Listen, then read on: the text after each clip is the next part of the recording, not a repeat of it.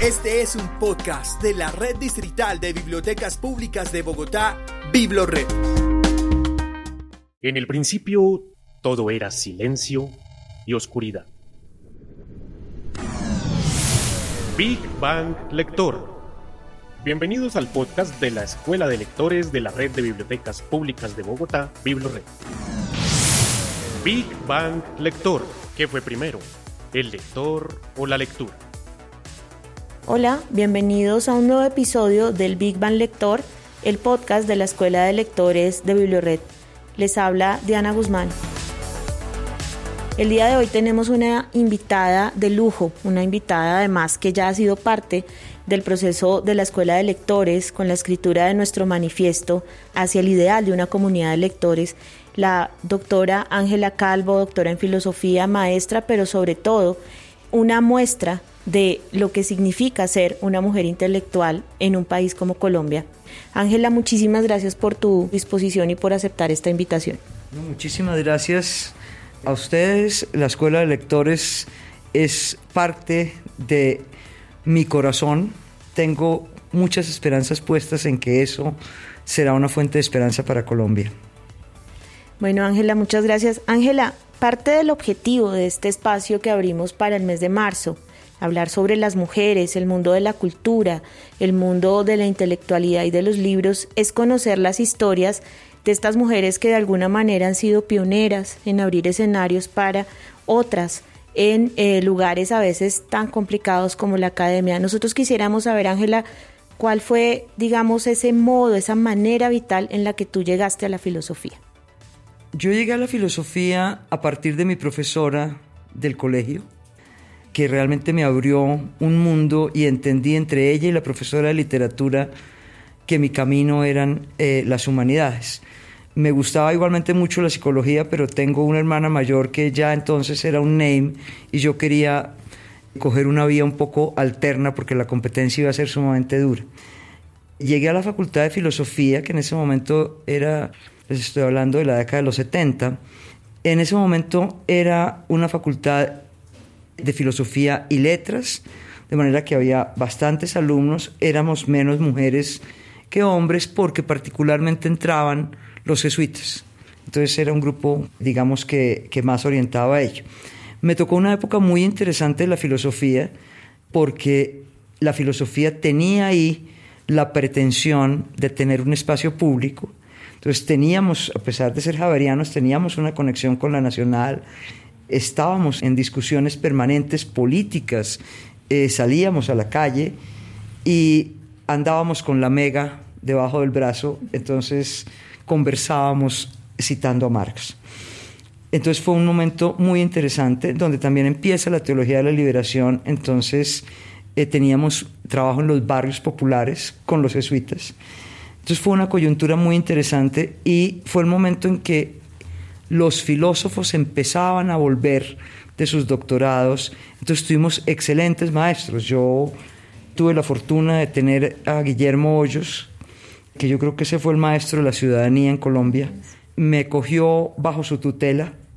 Él predicaba la acción comunicativa, pero él tenía cero interés por la interlocución. A él le gustaba mucho que lo, que lo oyeran. el patriarca de la filosofía en Colombia, pero digamos que mi camino sí estuvo marcado mucho por la experiencia con él. Empecé siendo su alumna y terminé siendo su alumna. Igualmente mi doctorado me lo dirigió él, que creo que fue lo último que dirigió en su vida.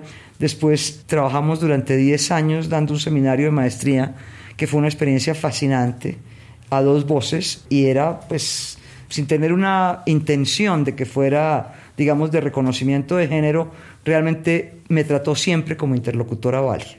Entonces creo que eso determinó muchísimo como mi autoconfianza en que yo podía realmente ser alguien en filosofía. Ángela, hay algo que tú has mencionado en la historia que nos cuentas y es la relación, digamos, en la década de los 70 entre el estudio de la filosofía y la acción política que digamos ha sido insistente en ese punto, el Goiconda, la teología de la liberación, obviamente la participación de los jesuitas en este proceso. ¿Tú cómo ves ahora esa relación entre la filosofía y la dinámica y el pensamiento político, pensando un poco en las nuevas generaciones que tú atiendes como, como maestra en la Javeriana? Mira, yo soy optimista. A mí me parece que en los últimos años ha habido una apertura otra vez a la figura del filósofo como intelectual público, que durante varias décadas estuvo totalmente oscurecida, en parte porque en Latinoamérica no reconocíamos tener pensamiento propio, entonces nos dedicamos a ser exégetas del pensamiento occidental, del canon de la filosofía. Eh, nunca escribíamos porque quién se iba a atrever a escribir con los grandes pensadores y en ese sentido la filosofía se volvió un espacio de expertos y de especialistas. Yo creo que ahora los muchachos están un poco más interesados, la gente que llega a la filosofía, realmente en poder participar políticamente porque son muy conscientes de la precariedad de la vida en Colombia. Y no solamente en Colombia, en el mundo. Yo creo que ya la ciudadanía corre por vías distintas a la mera participación directa en las elecciones y cosas de ese estilo. Corre porque somos conscientes de que la próxima guerra no será ni siquiera por el territorio, sino por el agua o por el aire. Entonces creo que se están abriendo senderos de ciudadanía más locales, más interesados en problemas concretos que en una reforma política muy sustantiva. Inclusive en las me sorprendió muy positivamente ver que pelados filósofos participaron significativamente en las marchas del 19, se vincularon con gente de psicología, de ciencia política, que no era lo usual. Entonces creo que ahora tienen una mejor presencia en la universidad. Ángela, hemos hablado en otros escenarios, en otros espacios, pues digamos que uno de los discursos que y de uno de los trabajos que a ti te caracteriza, pues tiene que ver con la ciudadanía. Acabamos de, digamos, de conmemorar el 8 de marzo. Sorprendentemente y de manera muy decidida vimos cómo las chicas muy jóvenes participaban con sus madres, es decir, el feminismo de alguna manera se ha vuelto un discurso endocultural, de transmisión, de herencia. A nosotros nos gustaría saber, Ángela, qué relación encuentras tú entre el discurso del feminismo y la posibilidad de una ciudadanía o si de pronto esa relación no es tan directa. Bueno, yo lo primero que te, diría, Diana, es que no es posible hablar de un feminismo. Es una lucha que lleva, digamos que fácilmente dos generaciones. Cuando yo estudié no era un tema de la filosofía en este momento es un tema candente no solo de la filosofía, sino de todas las ciencias sociales y de toda la práctica universitaria. Entonces, por supuesto, esto ha llevado a múltiples versiones, desde las versiones, por ejemplo, de exclusión de lo masculino, luego pasar por todas las reivindicaciones laborales, políticas, sociales. Yo creo que un hito muy importante, relativamente reciente, fue el voto femenino en el mundo entero. En Colombia, si no estoy mal, fue eh, durante el general Rojas Pinilla, pero de todas maneras hay como una historia que hay que mirar con, con pies de plomo y con filigrana, no mirar el feminismo como un bloque único porque hay muchísimas disputas internas. Ahora, la otra cosa que me parece desde la filosofía importante resaltar es que las mujeres han tenido una presencia histórica en la filosofía pero de una manera muy sutil. Esto lo he venido descubriendo con el tiempo. Las mujeres eran importantísimas en lo que se llamó la República de las Letras. La República de las Letras a veces la gente piensa que es la República Ilustrada. No, es la República de las Cartas. Entonces las mujeres fueron siempre interlocutoras. Hay que pensar en Cristina de Suecia, hay que pensar en Catalina la Grande, de los filósofos y les planteaban preguntas que les daban lugar a que para responderlas tenían que ir construyendo su obra. Entonces, ese lugar, por ejemplo, en la modernidad, en la temprana europea, fue fundamental. Hay muchas mujeres, escribían también, por supuesto, no era tan fácil que publicaran y por supuesto no estaban en el escenario público, pero sí animaban la República de las Letras. David Hume tiene un ensayo que se llama justamente sobre el género ensayístico, donde pone una metáfora que a mí me parece que es ilustrativa, estamos hablando de 1720 por ahí, 25, y él dice que la república, el mundo de los doctos, el mundo de los ilustrados, se divide entre doctos y conversadores. Y el mundo de los conversadores es el mundo de lo femenino. Es la época de los grandes salones, de las mujeres que abrían sus casas para que llegaran los filósofos y los intelectuales. Y la metáfora es comercial, estamos en la sociedad comercial moderna. Dice, las mujeres nos dan el material del discurso filosófico que es elaborado, digamos, por los filósofos. Entonces, a mí me, parece que esa, que esa imagen da cuenta de que las mujeres no estaban desaparecidas en la historia de la filosofía. Y si echamos un poco hacia atrás, para quienes conocen el texto de, Irene Vallejo, también ya ahí aparecen mujeres filósofas. Hipatia tuvo un lugar muy importante, pero como les digo, cosa que me parece muy, muy bonita, era más bien animando la sociedad civil que con la pretensión de ser autoras de obras. Eso por supuesto en este momento ha cambiado porque la lógica de la presencia intelectual se volvió la lógica neoliberal, donde si yo no publico artículos en A1, yo no existo intelectualmente. Y perdimos la conversación filosófica, que creo yo que es determinante.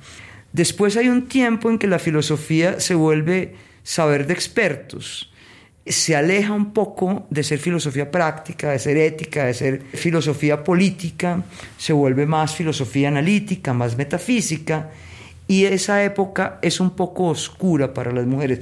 No es que no haya, pero en el ámbito de la filosofía práctica, digamos que fue una cosa determinante para los países de habla hispana, la caída de Franco y la apertura de España. Entonces empiezan a aparecer mujeres como Victoria Camps, la Cortina, muy interesadas en la filosofía práctica. Y hoy creo que podemos hablar de que hay un cuerpo de, pensadoras filósofas sumamente importante. Somos menos, sí, somos menos, pero, pero hay. Ángela, tú has tocado ahí un punto que a mí me parece muy interesante y es la experiencia de la escritura digamos, tú has escrito varios libros, perteneces a la sociedad Hume, etcétera. ¿Cómo ha sido ese proceso? ¿Cómo podrías contarnos el proceso tuyo de escribir, de pensar, incluso de escribir de una manera, yo diría, muy dialógica, que nos devuelve esa posibilidad de la conversación? Porque eh, un poco es el caso del libro que, que nos orienta en la escuela del ideal de una comunidad de lectores. ¿Cómo es ese proceso en tu caso y que nos interesa pues muchísimo conocer partiendo de lo que nos acabas de contar? A mí me parece, Diana, que ahí se cruzan dos cosas. Ser escritora, mujer, y ser escritor en Latinoamérica. Entonces realmente aquí hemos sido una cultura mucho más oral, pero yo sí creo que la dimensión narrativa de las mujeres ha dado pie, no he conocido de todas las, personas que han sido entrevistadas sobre esto de, su, propia escritura, los literatos, no hay uno que no mencione, de los que yo he leído, las voces femeninas que le dieron forma a su escritura.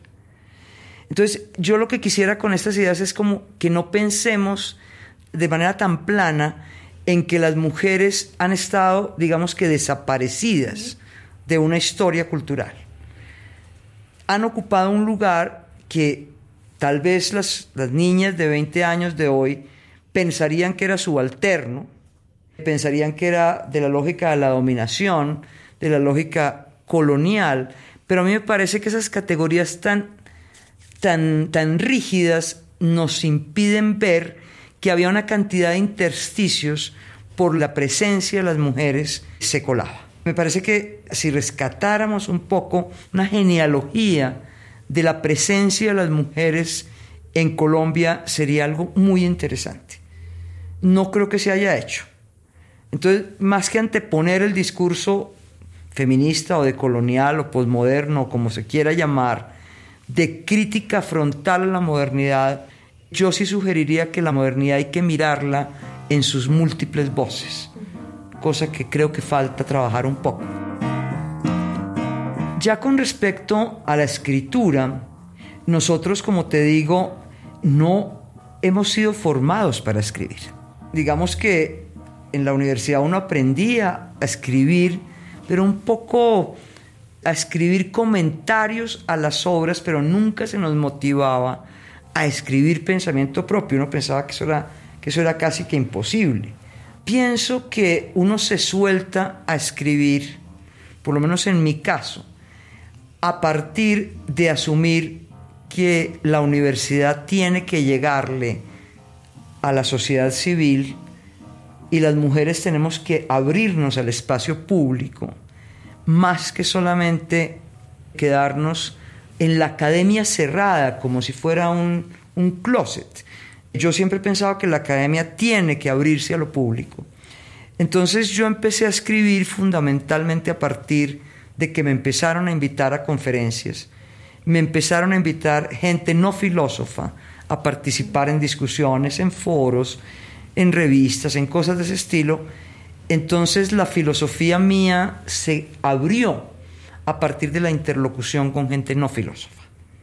Y eso es lo que hago en las clases todavía, es mostrarle a los alumnos que la filosofía mirada por el ojo de la cerradura de solo saber de expertos pierde su voz en la sociedad civil y no nos podemos dar ese lujo.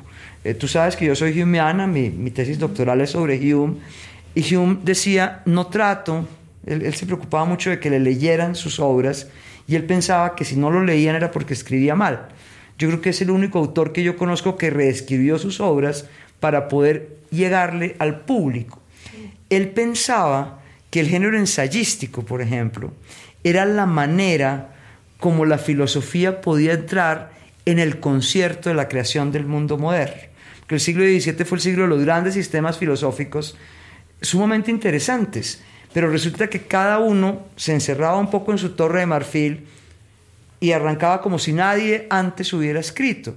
Entonces cuando empezó a surgir la inquietud, porque era el espacio público del Estado de Derecho, resulta que la gente leía esos tratados y decía, pero esto no nos está diciendo absolutamente nada sobre cómo vivir, cosa que no pasó en Grecia. En Grecia parte, es bonita la idea de ciudadanía en Grecia, porque es que la ciudadanía, la formación de la ciudadanía, es parte esencial del criterio para saber que una polis está bien.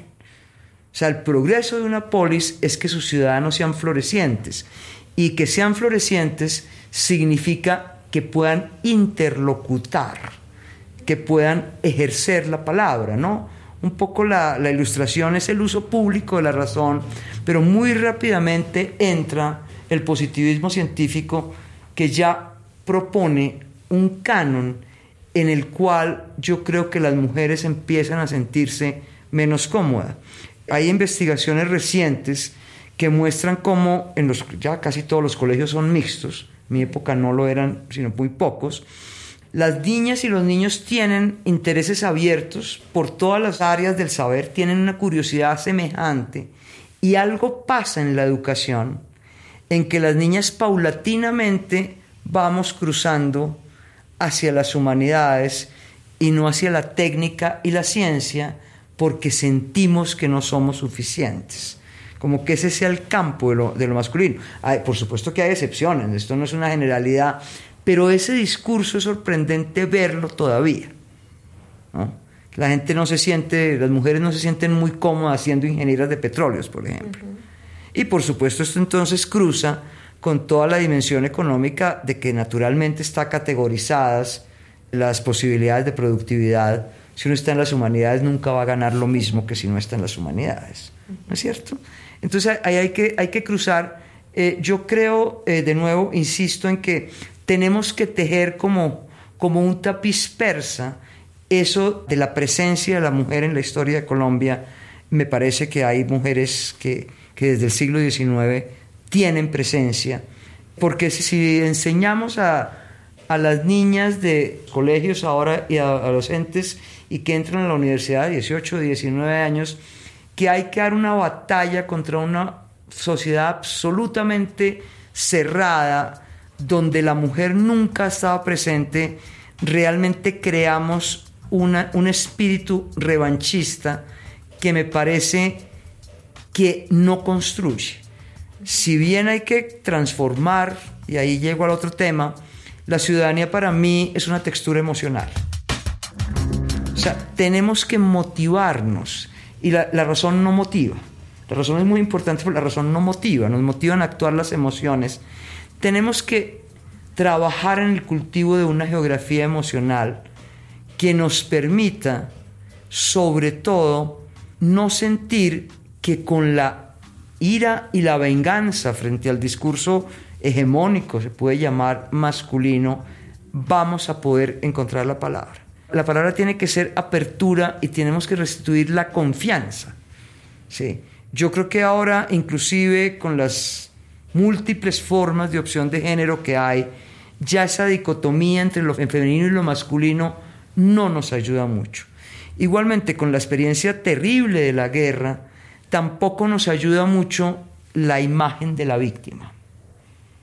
Hay que transformar de alguna manera a la víctima en interlocutora que con, las marcas que lleva, que las emociones circulan en la sociedad, las emociones no son estados psicológicos internos, las emociones son políticas y se inscriben en los cuerpos.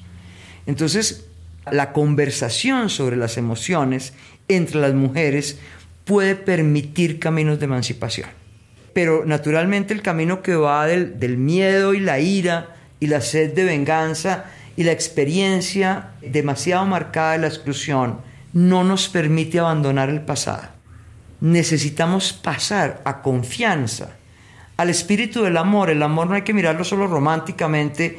Marta Nussbaum creo que, que ahí tiene algo importante, es el espíritu del amor es reconocer la importancia de lo que no controlamos. Entonces el amor nos remite a la vulnerabilidad y la vulnerabilidad nos remite de nuevo a la interacción. Entonces cuando las emociones políticas son conversadas cuando el dolor de las mujeres que han sido violentadas sexualmente o abusadas sexualmente se combina con las que han sido abusadas laboralmente, con aquellas que han sido abusadas por su familia patriarcal. Entonces vamos encontrando que hay convergencias que nos permiten lanzarnos a una acción emancipatoria de futuro pero sí, que, sí me parece que es muy importante que trabajemos con las niñas y esto hay que hacerlo desde muy chiquitos. Por eso es que la escuela de lectoras me apasiona porque mi hija que trabaja ahí, de las experiencias que me ha contado, es como en esta invasión del Parque Nacional, que ha sido leída de tantas maneras distintas, la biblioteca eh, se convirtió en el lugar de existencia de los niños.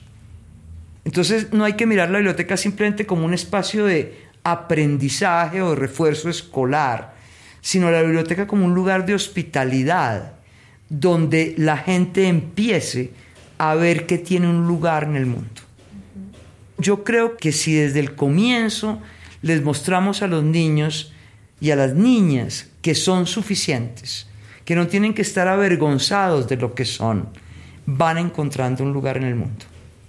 Bueno, Ángela, justamente eso que acabas de mencionar de las bibliotecas, de nuestro proyecto, digamos, dentro de Bibliored con la Escuela de Lectores, creo que está recogido en lo que has dicho y en lo que has escrito en tus textos y obviamente concretamente en el ideal de una comunidad de lectores. Y un poco para ir cerrando, Ángela, yo quisiera preguntarte cuál es el lugar de la lectura. Tú ya lo has mencionado, pero me gustaría profundizarlo un poco, la lectura como una práctica de ser, de hacer, como dice Michel de Certón, o una práctica de ser y hacer en el mundo, el modo como es enseñada la lectura en las escuelas y en los espacios académicos como una forma de transitar hacia un conocimiento además regulado, no necesariamente por el sujeto.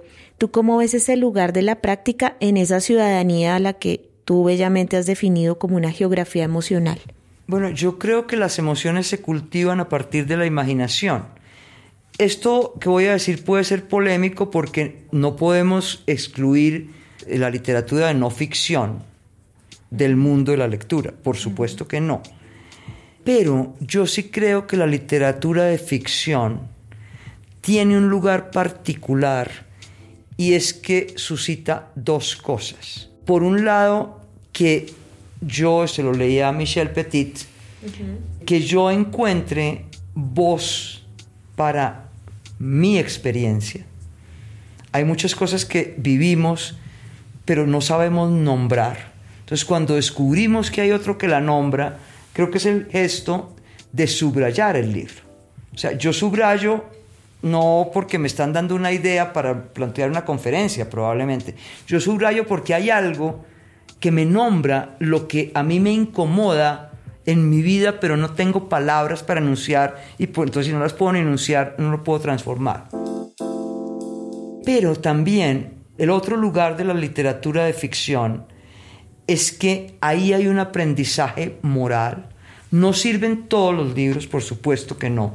No vamos a buscar libros que sean eh, claramente racistas, claramente colonialistas. Hay que buscar, pero sirven para que nos percatemos de que si bien yo soy importante en el mundo, que es lo que he insistido en este pedazo, tampoco el mundo soy yo.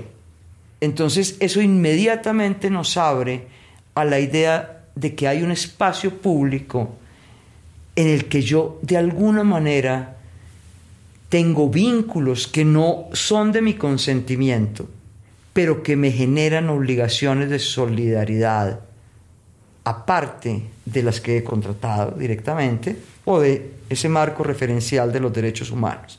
Entonces, cuando construimos la idea de obligaciones de solidaridad, obligaciones de amistad, obligaciones de familia, son cargas, pero son cargas que no hay que mirar como, como digamos, el bulto pesado, sino son cargas que le dan piso y horizonte a mi vida. Entonces, por un lado abre la imaginación, pero por otro lado me vuelca a que yo no solamente soy un sujeto que debe elegir libremente como despojado de cualquier atadura, sino que yo tengo una responsabilidad social e histórica, que creo que es determinante para poder construir ciudadanía. Gracias, Ángela. Pues bueno, yo creo que a nosotros siempre hacemos, Ángela, una pregunta al final. Lo que has dicho ha sido tan contundente que yo no tengo más que añadir, porque sería repetir lo que dijiste. Eh, creo que aquí estamos todos, les cuento a los oyentes y a las oyentes, quienes estamos aquí escuchando a Ángela, estamos en clase con una maestra. Nosotros siempre hacemos, como te decía, una pregunta al final y es, ¿qué fue primero? ¿La lectura o el lector, Ángela? Uy, esa pregunta sí está muy difícil. Esa de pronto es un poco el problema del huevo o la gallina. Si le creemos a, a Irene Vallejo, la pregunta, digamos que no tiene una contestación tajante porque de la avidez que había, de los incipientes lectores, surge la idea de consignar por escrito aquello que era tradición oral. Sí. Yo no sé si esto se pueda reproducir en la, en la ontogénesis. Por supuesto, los niños empiezan por leer y porque les lean, por escuchar más que por leer. Sin embargo, yo sí percibo en los niños que he tenido cercanos que muy rápidamente les interesa inclusive copiar los cuentos. ¿No? Entonces hay una clarísima conexión entre lectura y escritura. Desafortunadamente, en nuestros colegios no se incentiva la escritura. Nosotros sabemos contestar, se les enseña muy rápidamente cómo se contestan preguntas, pero yo personalmente no he visto que haya ejercicios, como si lo veo con mi nieta y lo vi con mis sobrinos que viven en Inglaterra, ejercicios de escritura un poco más personal, claro, sobre la base de un texto, lo hacen desde muy pequeños, entonces aquí llegar a la universidad y verse enfrentado a la escritura sigue siendo dramático. Y por eso las tesis son una calamidad dirigirlas y me imagino que peor calamidad es escribirlas. Entonces yo sí creo que son procesos sociales y cerebrales, me voy a atrever a decir, que podrían ir paralelos, pero que no los trabajamos de manera paralela. Ángela, como siempre, antes que nada un gusto, un placer en todo el sentido estricto de la palabra y un honor escucharte y conversar contigo. A todos y a todas muchas gracias por escucharnos. Nos vemos pronto en otro episodio del podcast Big Bang Lector. Les hablo Diana Guzmán. Gracias.